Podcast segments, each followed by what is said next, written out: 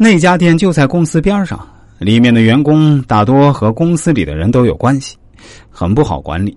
但是我想着，那家店毕竟是我开起来的，和大家一起工作了快两年，我才去其他的店，感情总是有的。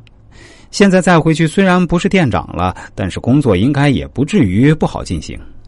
可我回去之后才发现，自己想的太简单了。虽然我回去之后，大家还是挺热情的。但是，不管干什么都要去看店长脸色，而店长又挺抵触我的，要求我不管做什么都要跟他汇报，而且各种限制我的权利。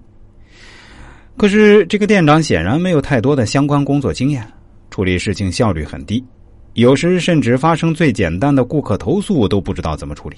现在我陷入了一个两难的境地。从运营经理那儿我了解到，如果要去公司做销售。我至少要先是店长职级，才可以再申请去公司上班。可现在的情况，我又几乎没什么希望可以晋升。我该离职去找新工作呢，还是继续留下来等待晋升的机会呢？听过这位朋友的情况之后啊，我给了他一些建议。在这里啊，我需要给大家说明一下的是，这个朋友来我这里咨询的时候啊，是发了自己的相片出生年月日。我是结合了。易经命理学方面的一些知识，给他做了一次全面的人生规划，他还是非常满意的。但是，关于我用易经方面的知识给他做规划的内容，有些可能会涉及到这位朋友的个人隐私，所以我就没有全部播放出来。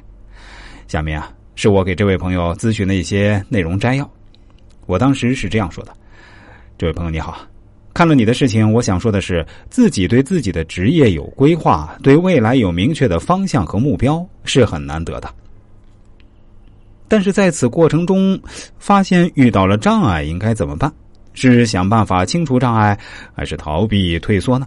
我建议，你应该先尝试，看当前的能力是否有办法清除障碍，是否有办法解决问题。如果解决不了，再逃避也来得及。公司在餐厅运营方面管理混乱，关系错综复杂。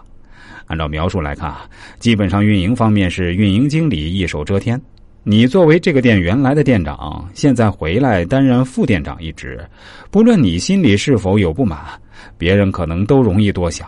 尤其现在这个店长还很可能工作能力不如你，更是会担心你抢了他的风头。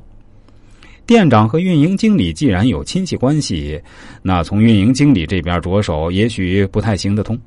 但既然公司本身就不大，职能部门也寥寥数人，相信要想得到销售部门或者老板面前自荐的机会也不是太难。不如把握好合适的时机，直接向老板或销售部门负责人表明自己的想法和优势，争取新的工作机会。